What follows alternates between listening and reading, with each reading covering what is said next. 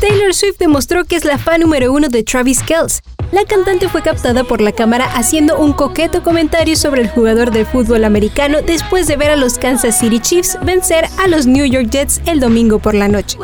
Blake Lively, Ryan Reynolds, Hugh Jackman, Sophie Turner, Sabrina Carpenter y más amigos de Swift estuvieron presentes en el palco del MetLife Stadium.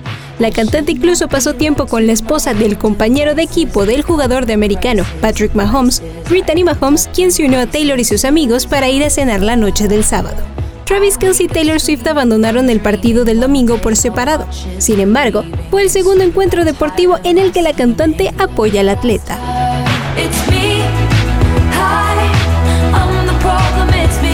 Notas, show business y más en 120 palabras. Play News.